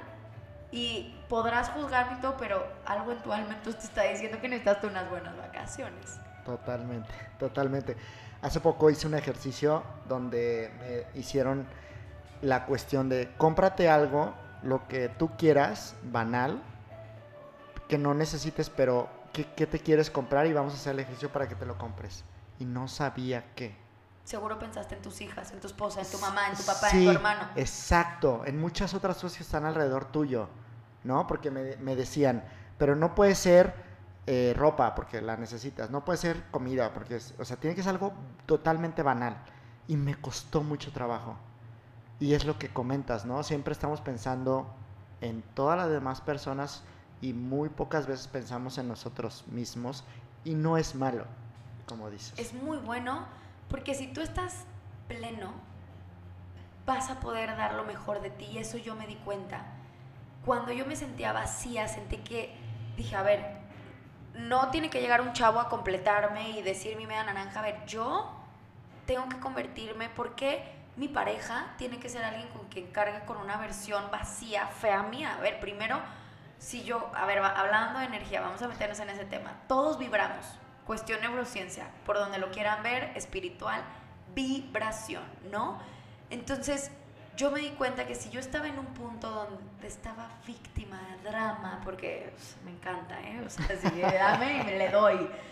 Fue como, no, a ver, haz algo por ti y no te lo tiene que reconocer nadie más, porque a veces estamos acostumbrados a, hice esto, pero ¿quién, quién no me lo está aplaudiendo, no? Entonces, esas preguntas son bien profundas, Rodo, decir, oye, ¿sabes estar solo contigo? ¿Sabes comer? O irte a echar una copa tú y, y- y tu persona. Y hay algo que aprendí mucho que decir, no estoy solo, estoy conmigo. Y yo me caigo bien. O soy medio odiosa. Y empecé un poquito a conocerme y decir, ay no, a ver, que sí, que no. Y decir, si yo quiero que alguien esté conmigo en ese momento, yo quería una pareja, ¿no? Y anhelaba y ve. Entonces dije, a ver, primero es, ¿tú cómo estás? Y que, desde dónde quieres compartir. Y cuando menos me lo espera, llegó. Pero justo es cuestionarnos, porque muchas veces entramos en una relación o de trabajo, de pareja, y ya le cargamos nuestros vacíos. Entonces tu pareja tienes el compromiso, tienes el deber de hacerme feliz. Es que no, tú tienes el deber de hacerte feliz. Y cuando tú eres feliz, tu energía cambia y quieres hacer feliz a los demás, pero porque tú eres feliz, no porque eres infeliz. No sé si me explico. Sí, totalmente, totalmente. Tenía aquí una pregunta que tiene que ver con cómo le haces para tener siempre esa gran energía que estoy hoy escuchando y ya la has contestado. Sin embargo, también has comentado y, y en tu podcast de punto 33 también hablas de tu experiencia y conocí un poco también en relación a Teta Healing, que entiendo tiene que ver mucho con todo esto que estamos platicando. Cuéntame un poco más. Esa fue mi herramienta. Existen muchas herramientas o muchos caminos para llegar al, mismo punto. Yo cuando tenía una mala experiencia con un psicólogo, y eso nos pasa a veces, de que me cayó mal los champiñones, entonces nunca más vuelvo a comer champiñones. Así fue mi idea. Entonces no quería ir con un psicólogo en este proceso. Y alguien me dice, "No, hay una terapia que se llama el Theta Healing. Y yo, "Puf, ¿el qué? O sea, voy y es una herramienta que como su nombre lo dice, Teta es el estado vibratorio en el que las cosas pueden cambiar y llevas tu cerebro, tu conciencia a ese estado vibratorio por medio de una meditación. Y healing es sanar. Imagínense todos los que nos están escuchando que tú llegas a este mundo como tu celular. ¿Te ha pasado compras un celular y tienes ya aplicaciones descargadas, una computadora que tú ni querías, pero ya están ahí? Y así pasa.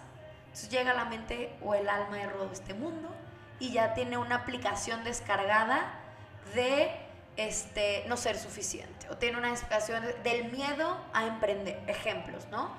Y a veces ni siquiera son tuyos, son ADNs o energías de, si lo quieres creer en otras vidas o que traes de tu mamá, papá, de bisabuelos, y que por más que quieras cambiar, a veces sí es necesario tener herramientas y no nada más es quiero cambiar, no, a ver, ¿cómo vas a actuar?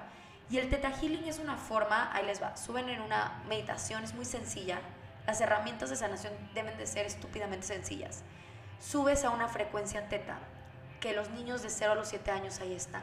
Si tú le dices a tus hijas que están en esa edad, mira un dinosaurio, mira, ahí viene una, ¿qué tal? Cuando me invitaste a cenar, viene una maga, ¿no? Y ellos me veían como una maga, no logramos diferenciar lo verdadero de lo falso. Ok. Entonces, ese es un gran regalo porque cuando entras a tu conciencia y te das cuenta que hay una creencia de tener miedo a ser exitoso, la borras. Así como eliminas una aplicación de tu teléfono. Y me clavé tanto en esa técnica porque yo vi resultados físicos de vicios que yo tenía. Yo fumaba muchísimo y de un momento a otro, ¡pum! Cambia, cambiando esas, empecé a creer. Como todos, hasta ver no creer. Empecé a ver que antes me ponía de muy mal humor algo y, sucedía y yo, ya no reacciono. Qué raro. ¿Qué, pasó, no? Entonces fue cuando me empiezo a certificar, empiezo a tener esta parte y que mucho el Teta Healing habla de, de llenar todo con amor incondicional. ¿Qué es el amor incondicional? El que no tiene control. No te amo por si no, te amo porque eres. Y, y, y te respeto y te honro y qué increíble. Entonces es algo que empecé a usar yo en, mis, en mi chamba. Entonces llegar yo y ver y decir, qué increíble negocio sin un juicio, sin qué puede cambiar, pero también darme cuenta de que hay muchas creencias limitantes que limitan a tu empresa a crecer y a tu persona. Es que ese punto voy. El resultado que has tenido en eso, en tus negocios, ¿cómo se, cómo se traduce? Increíble. O sea, desde que emprendí, yo te digo que yo no iba a emprender porque había un miedo muy atrás. Desde que hoy tengo a, a la pareja que jamás imaginé y estoy feliz desde que logré independizarme, logré crear mi empresa, logré atraer a las personas y sonará muy, ay, qué padre, suerte. No, no es suerte, es también trabajo. Y es trabajo de, de adentro, no es, ay, voy a poner, no, a ver, ¿por qué me estoy autosaboteando? ¿Cuántas veces quieres que alguien cree en tu negocio, pero tú eres el primero que no cree? Entonces, ay, ni cree, no sé, en de verdad es una supermarca, pero a ver, si tú no crees, es, sí, es, es que no te puedo explicar cómo se siente eso. Entonces, mucho de lo que he aprendido fue crear la vida que yo quería y crear a la Ani que yo quería y convertirme en la Ani que siempre soñé y, y quitarme una versión vieja, porque cuántas veces te quedas en la persona de primaria enojona o, y dices, ya no soy esa persona, o por qué me quedé en, en esa característica que hoy ya puede que en, antes, eh, no sé, era muy explosivo, pero hoy ya no. Y somos como esclavos a nuestras propias limitaciones de soy esto y no puedo cambiar. No, claro que puedes cambiar. A eso iba, ¿no? La típica de yo soy así. Y que eso, a ver, es un arma de doble filo. Cuando entiendes todo lo que hay adentro de ti, es como un pozo de agua. Primero sale toda la mierda, perdón maldecir, sale todo lo, la agua sucia. Pero una vez que sale toda esa agua contaminada, empieza a salir ese manantial. Entonces, nadie puede atravesar y llegar a agua pura no más. Tenemos que ver la basura que hay dentro de nosotros y todos tenemos una herida. Hay un gran libro que se llama Las cinco heridas que te impiden ser uno mismo, se los recomiendo. Y ahí habla desde que eres un niño el tipo de cuerpo que tienes, como tu, tus heridas. Entonces, si en algún momento yo me sentí rechazado por mamá, por papá, no creas que eso se corta. Si alguien me rechaza en mi chamba, va a tocar esa herida y va a ser fuerte. Si alguien, yo tengo una herida, por ejemplo, de abandono, que en un momento mi infancia, mi niño, y eso es otra cosa, tu niño interior es una persona muy diferente a la persona que eres hoy, pero tu niño sintió una herida de abandono porque tus papás fueron de vacaciones o ta, ta, ta, ta. El día que te deje tu socio vas a sentir un profundo dolor, el día que te deje una relación. Y si no trabajas tú en tus heridas, es que te van a perseguir. Y es algo que yo me clavé muchísimo y que creo que el desarrollo personal va muy de la mano con el desarrollo profesional. Totalmente coincido contigo. Dicen que eh, si tú quieres lograr un éxito de verdad importante en tu vida, lo que para ti significa ese éxito, pues cómo estás tú respecto a eso, ¿no? Cómo te estás preparando respecto, respecto a eso, qué estás haciendo diferente, ¿no? Se Einstein que esperamos tener, queremos tener resultados diferentes haciendo lo mismo. No, pues no. Es Justo. Quiero bajar de peso y sigues tomando lo mismo, comiendo lo mismo. No, hermano, no. Sí. Quieres tener, tener más ventas y sigues teniendo tu misma estrategia de precio, tu misma gente sigue con el mismo proceso. Desde ahí. Totalmente. Oye, otro tema bien importante de lo que estamos, de lo que estamos platicando. ¿Cómo le haces tú? Yo, nos has platicado eh, cómo, cómo vibras, cómo vives, cómo te conoces, pero al final de cuentas existen 24 horas al día y tienes que, y más que tienes que, a veces hasta desde ahí cambia la, la perspectiva, te gusta apoyar a las empresas, dar la consultoría. Sé que eres una mujer muy ocupada en términos del negocio, a veces, oye, agradezco muchísimo que estés aquí, pero ¿cómo le haces para dividir o para mezclar las actividades de profesionales de chamba, las actividades que son de Ani, las actividades de familia, el tiempo con el novio? ¿Cómo les...? Dos palabras clave. Agenda y digital, por favor. No, no en papel, porque neta, no. Agenda digital y lista de prioridades. No hay prioridad mala ni buena. O sea, a veces es más importante para mí hacerme las uñas que atender un cliente. O sea, te pongo ese ejemplo muy radical que normalmente sería primero el cliente. No. No, porque a lo mejor necesito primero traer uñas bonitas para llegar y yo sentirme cómoda de presentar. Me he hecho una gran, este, un gran hábito, porque no lo tenía, de agendar todo y revisar lo que se llama un calendario, una estructura, arquitectura del tiempo. Es ver tu semana y decir en dónde perdiste tiempo y en dónde ganaste tiempo. Porque tu tiempo vale.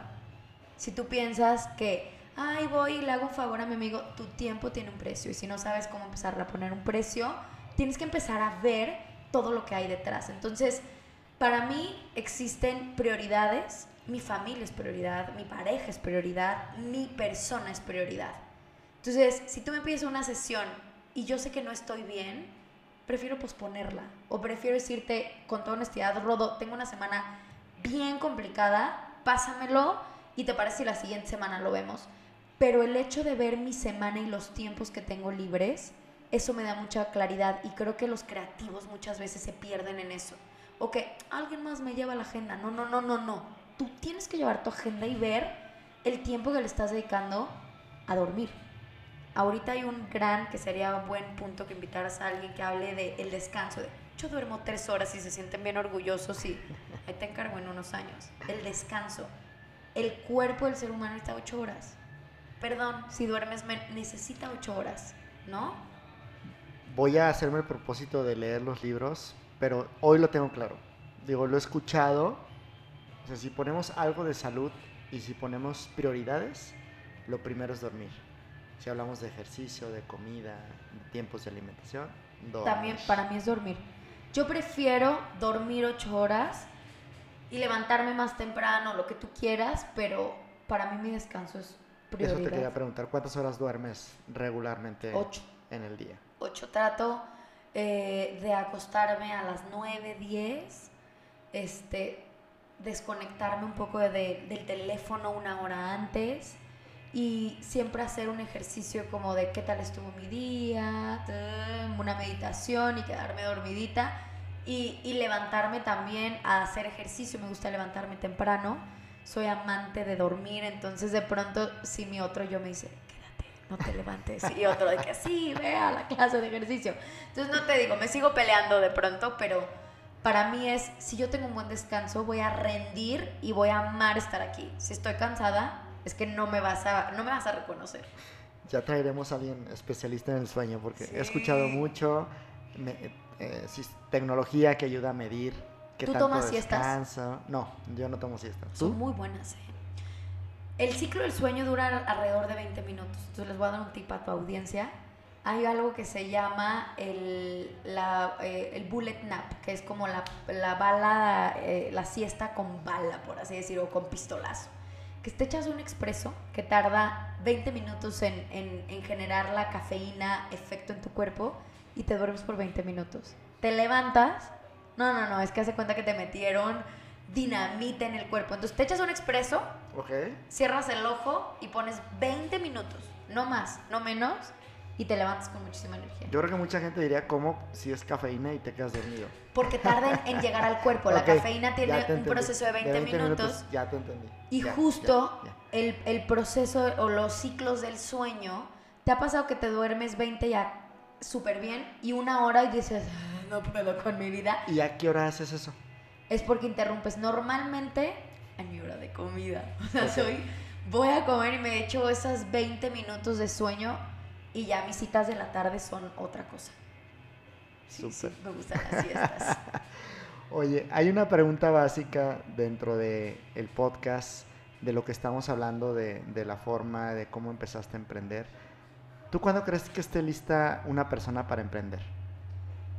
Híjole, cada, cada caso es un caso, pero creo firmemente que cada persona tiene un propósito en esta vida y que las ideas no son de quien las piensa primero, sino de quien las hace. ¿Cuántas veces te ha pasado que dices, es que yo pensé en esto y hoy ya se transformó? Entonces, cuando llegue la idea a ti, en un momento donde estés de, es que sigue llegando esta idea, sigue llegando esta idea de hacer una aplicación con servicios y oficios para el hogar, sigue llegando esta idea de hacer un podcast o cualquier cosa es dejar que llegue y empezar a estructurar. No tener emprendimientos apasionados de, ah, sí, no. O sea, a ver, madurar la idea, empezar a ver factibilidad. Eh, no hay un tiempo preciso porque hay gente que emprende de un momento a otro, pero lo que yo sí creo básico es que no puedes ignorar tu propósito. Y si tu propósito es emprender, el emprendimiento te va a dar muchísima madurez y muchísimo crecimiento. Porque lo que no aprendiste en casa, tu negocio es el gran maestro que te lo va a enseñar. Totalmente de acuerdo. Sin duda. Y bueno, mencionaste el caso de Buster que no sabes las personas que me han dicho, yo pensé eso, yo quería eso. Eh, incluso recuerdo mucho que cuando estábamos desarrollando el proyecto, en conjunto contigo, por cierto, em, me dijeron, van seis proyectos que conozco que están haciendo lo mismo ahorita. Y no ubico ninguno de esos otros seis que haya salido. Es que no somos constantes. Nos cuesta ser constantes en algo normalmente y en el negocio es... Les voy a decir una cosa a los emprendedores. Empre- si la gente viéramos el panorama de lo que es emprender, nadie... A ver, tú te aventarías Así no. es este nebul- esta nebulosa que tú ves, pero tienes que aprovechar esa, yo le digo, esa droga de la emoción que te da el emprender de, sí, voy a cambiar el mundo y lo tengo que hacer y todo, pero después viene un momento de madurez, de, híjole, yo quería, hay un gran libro que es El mito del emprendedor que dice, eres bueno haciendo pasteles y quieres hacer tu pastelería, pero después tienes que aprender de contabilidad. Oye, no, pero yo solo quiero hacer te tienes que convertir en un empresario, ¿no? Entonces creo que por ahí va. Sí, eh, Pero es cuando sea tu momento. hay una anécdota parecida en esto que dices de si te dedicaras a emprender. Yo lo platicaba hace tiempo en términos de la familia, de si realmente ves lo que está pasando por ser papá y lo que representa eso, si realmente lo hiciera. O sea, la, la cuestión es si ves todo lo- a lo que te enfrentas, a los retos que te enfrentas, no, no lo harías. Y lo mismo pasa con emprender. Es tener un hijo. Emprender literalmente es tener un hijo. O sea, tú lo acabas de decir. Y a ver, te quiero yo preguntar algo así. Sé que no es mi momento del podcast. Pero bueno, justo hoy viendo tu Buster Logic en lo que se te ha transformado, ¿fue tu idea inicial en tu emprendimiento? Ah, fue mi idea inicial. O sea, lo que tú visualizaste como tu empresa, hoy puedes decir qué es lo que hoy se vive o cambió completamente. No, pues cambió. es que es eso. Cambió completamente. No te enganches en la idea inicial. A veces es empezar con una marca de vinos y probablemente se transforme a colchones. El emprendimiento es empezar algo, pero sin controlar la forma en lo que se va a transformar. Totalmente. Y justo eso, y un ejemplo que pongo es justo un podcast. Y hacia allá voy. ¿Cómo empezaste tu, podca- tu podcast? ¿Por qué lo empezaste? Lo empecé porque uno de mis sueños frustrados era conducir un programa. A mí el tener un micrófono, le digo, hay muchas cosas que me ponen nerviosa, pero un público, el micro, nada, ¿eh? O sea, estoy como pez en el agua, la verdad. Otras cosas me ponen muy nerviosas, muy tontas, pero esto me encanta. Y, y cada sesión podía conocer a los clientes y hoy lo puedo platicar contigo que decía, ay, o sea, falta tiempo, pero no puedo desviarle su sesión en, en a ver, Rodo, y, y esto que estás mencionando, ¿sabes? Entonces yo tenía muchas ganas de extender toda esta conversación que muchas veces me limitaba a tener por, por mi profesión. Entonces eh, decidí, dije, a ver, tengo de dos. Lo voy a hacer, lo puedo hacer yo como tú que editas todo, pero yo soy muy mucho que me, me autosaboteo mis procesos. Entonces dijo, o contrato a alguien, le pago como cinco meses de... Y ya de eso no tengo vuelta atrás. Y así fue. Y empecé primero diciendo, no sé si quiero entrevistas, todo, dando tips o dando un poquito, punto 33, habla de esa perspectiva. Hay momentos o, o creencias que le tienes que poner un punto final, dos puntos suspensivos, un punto y coma. Entonces es ese punto diferente de vista que quiero dar y que eh, también, por ejemplo, si tú te dedicas a esta parte de consultoría, a mí me ha servido mucho porque la gente me escucha y me dice, me gustó tu forma de pensar, entonces quiero trabajar contigo. Y a veces no tenemos esa prueba gratis. Entonces, todas las empresas va toda la tendencia a la, a la parte auditiva. Los podcasts van a crecer increíbles. Si hoy no estás abriendo tu podcast porque, ay, hazlo. O sea, es el momento de tener una voz. Y hoy creo que las marcas se están convirtiendo en personas, las personas en marcas. Entonces, pues va mucho de la mano en tener una voz firme y un propósito. Las marcas en personas y las personas en marcas.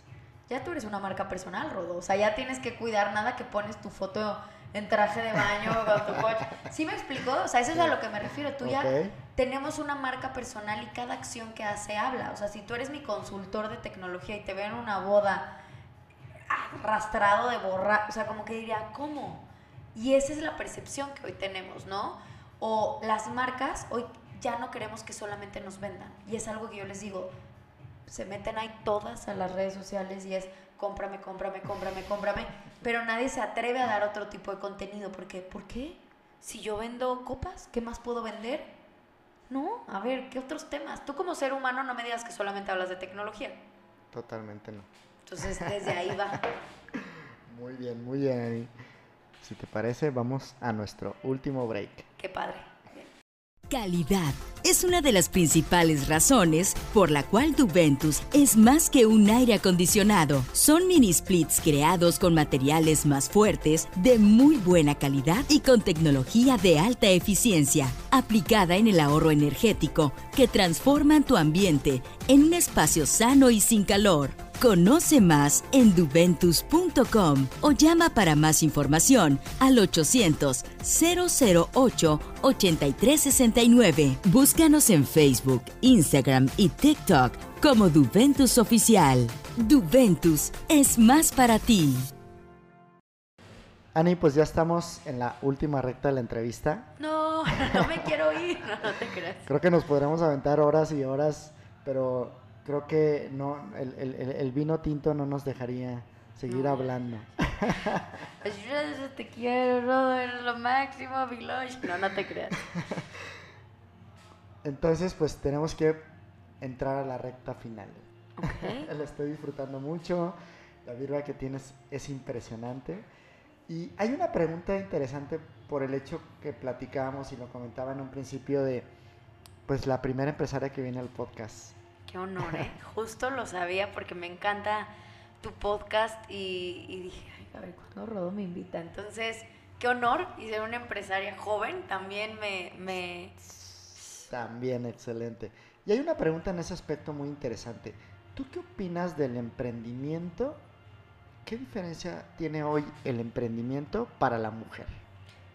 Es una pregunta complicada porque si lo vemos en un tema sexista es las mujeres han tenido pocas oportunidades, pero si lo vemos en un tema personal es o decides ser víctima o decides ser el protagonista de esta empresa, ¿no? Entonces, a ver, creo que mucho de lo que se nos ha inculcado, domesticado, es la mujer, su empresa es el hogar. Y creo que también es bien válido. Llevar un hogar, una familia es otro business que yo mis respetos, no me quiero meter a, a ese tema, pero creo que hoy en día las oportunidades para las mujeres, el, el ver encargos bien altos a mujeres, esperemos pronto tener una mujer presidente y todo eso, pero yo no me meto mucho en el tema porque creo aquí un poquito que, que aquí es la persona. No importa si eres mujer o si eres hombre, tú decides tus limitantes. Y, y yo lo veo, ¿eh? A ver, tengo muchas amigas, tengo mucho... Y no, yo no quiero trabajar o yo no puedo. Perfecto. Pero también hay hombres que toman esa postura. Entonces, no creo que sea un tema, un tema de género en mi perspectiva. Sé que es un poco polémico. Es un género de... O sea, es un tema de qué estás dispuesto tú a hacer en tu vida. Ok. ¿Te quieres quedar en ese papel o quieres empezar a hacer algo? Y en mi caso fue, yo quiero ser una empresaria y quiero experimentar, pero no ponerme al tú por tú con los hombres y decir tú eres menos y eh, no, simplemente es yo como mujer, las mujeres tenemos diferentes cualidades que los hombres y eso es eh, ciencia. ¿Qué puedo hacer? Pero también esto de los hombres como complemento. No puede ser un mundo donde solo las mujeres eh, tengan esa autoridad ni solo los hombres. Entonces, en mi perspectiva un poco liberal, yo creo que es personal. Total, totalmente. Yo creo y incluso aplaudo muchísimo el tema de emprendimiento en mujeres por lo que conlleva cuando tienes una familia, ¿no? Claro. Una emprendedora exitosísima hoy con lo que representa la familia y todo es mi esposa. Ay, sí. Y la admiro muchísimo en ese aspecto y, e incluso considero que la mujer tiene muchísimas más cualidades que el hombre y puede crecer más. Entonces, a mí en lo particular, cuando una empresaria aparece, es, es algo que sí digo, wow. Y tú eres la primera, pero vas a ver las próximos, los próximos episodios tendremos a más empresarios. Qué emoción, muy bien. Y creo que es un tema que también es un poco quitarle el juicio, ¿no? O sea, decir, así ha sido el, el- el sistema, mm, ¿qué podemos hacer hoy para cambiar? No voltear atrás y decir, la mujer ha sido reprimida, yo lo sé, pero hoy, ¿qué puedes hacer tú desde tu trinchera? Correcto. Empezar a reconocer a tus mujeres en tu empresa, a tu esposa, a tus hijas. a- Y es eso, es tú qué puedes hacer hoy. No te preocupes por lo que pasó antes, ni no, ya es hoy. Súper bien. Ani, cuéntanos qué proyectos traes en puerta. Madre mía, pues mi mudanza, no, te. Te nos vas a Cancún. Mira, creo que mi proyecto más fuerte es entrar al mundo digital.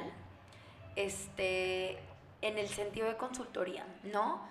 Antes tú, pues, tú lo puedes vivir, que mi experiencia era mucho estar uno a uno con el cliente, es abrirme nuevos mercados. Me voy a, a un, un lugar muy cálido que también creo que estaba muy en esta parte de las experiencias, que es Cancún, un lugar súper turístico. Entonces me he llevado muy, eh, he sido muy, ¿cómo te puedo decir? Muy suave en mis objetivos. En, a ver, primero, múdate, vive este proceso tú como persona y, y cómo lo vas a llevar sin un acto desesperado de necesito, ¿no? Entonces todo se va a acomodar. Eh, voy a sacar mi, mi primer curso digital, lo voy a grabar Sí. la siguiente semana quiero hablar este, de toda la parte de cómo convertirte en un líder que inspiras, porque creo que hoy las, las cabezas de los negocios se tienen que convertir en coach. Y eso nunca nos lo enseñaron. Entonces, creo que es un tema que, que me apasiona y, y creo que a muchos empresarios les puede servir para cambiar su perspectiva hacia el año 2022, que viene un cambio de mucha reestructura quien no se ha cuestionado muchas cosas, este año va a ser muy duro. El siguiente no quiero sonar como una gurú aquí, pero pues este, para eso voy y, y- y empezar este, a, a tocar puertas, a buscar gente allá y, y a seguir eh, ahora sí que al servicio de los demás. Para mí creo que es un honor poder servir a alguien más y poder ayudar. Es, es como de un privilegio y, y me llena de energía y de emoción y decir, wow, ya, aquí la hice. Muy interesante porque cuando lo haces digital, pues puedes servir de una, puedes multiplicarte, ¿no? 100%. Eso es algo buenísimo. Y bueno, basado en eso, ¿cómo te pueden contactar? Si alguien de nuestra audiencia quiere conocer un poco más de ti, ¿cómo te puede contactar? Me pueden encontrar en redes sociales como punto 33 o avenida 33 EXP, que es como la marca donde estoy subiendo constantemente este, artículos o, o tips de todo tipo. Pero también me pueden encontrar como Ani Orozco, ahí estoy como eh, coach de marketing. Nuestra página web Avenida 33EXP de experiencia.com. Y pues bueno, les dejo mi WhatsApp. Ah, no era de nada, ya no. No, este, pues nada, ahí, ahí estoy súper atenta y, y lista para que tomen el primer curso. Ahí va a estar en la página de Avenida 33. Lo vamos a publicar también en el episodio para quien quiera tener más información. Lo va a poder obtener en el episodio. Muchas gracias, Rodo. Ani, pues estamos concluyendo. Ya nos dejaste la forma de contactar, ya nos platicaste lo que viene. Y pues quisiera agradecer, como en Emprendiendo desde el bar, como lo has visto, una parte importante es pasarla bien, disfrutar un rato y qué mejor hacerlo con tu bebida favorita. Entonces, vamos a ver si puedes pensar en tu bebida favorita y si es que le atinamos. Alcohólica. Puede ser. Ay, no, no, no me pongas. ¿El vino tinto? Puede ser un vino tinto, pero si es un vino tinto, vamos a ver si. Curiosamente es la segunda vez que entregam- entrego esta marca Ok. y es muy selecta. Ahorita hablaremos de la marca. En parte de agradecimiento por estar el día de Ay, hoy. gracias.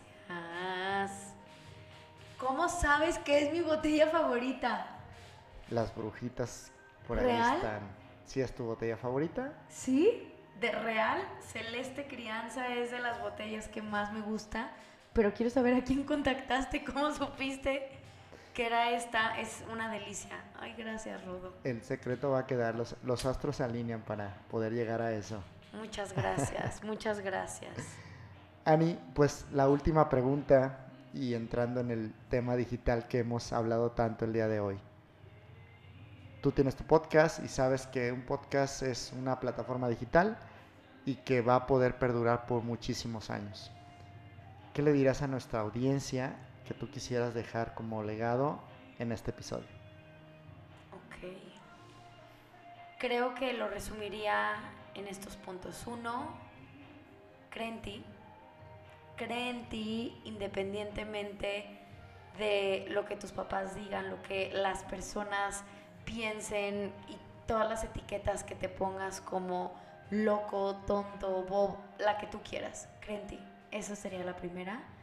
La segunda es siéntete exitoso antes de iniciar algo.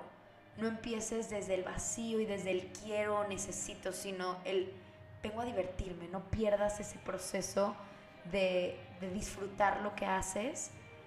Y número tres, nunca pierdas la humildad para pedir ayuda. Creo que es algo que de pronto creemos que venimos a salvar el mundo y lo sabemos todo, pero en conjunto siempre le digo, ¿qué quieres ser? Fíjate, y esta botella lo hace una estrella brillante, una constelación que alumbra muchísimo más en potencia. Entonces, une las estrellas, forma parte de algo mucho más grande que tu propia luz. Entonces, creo que eso sería.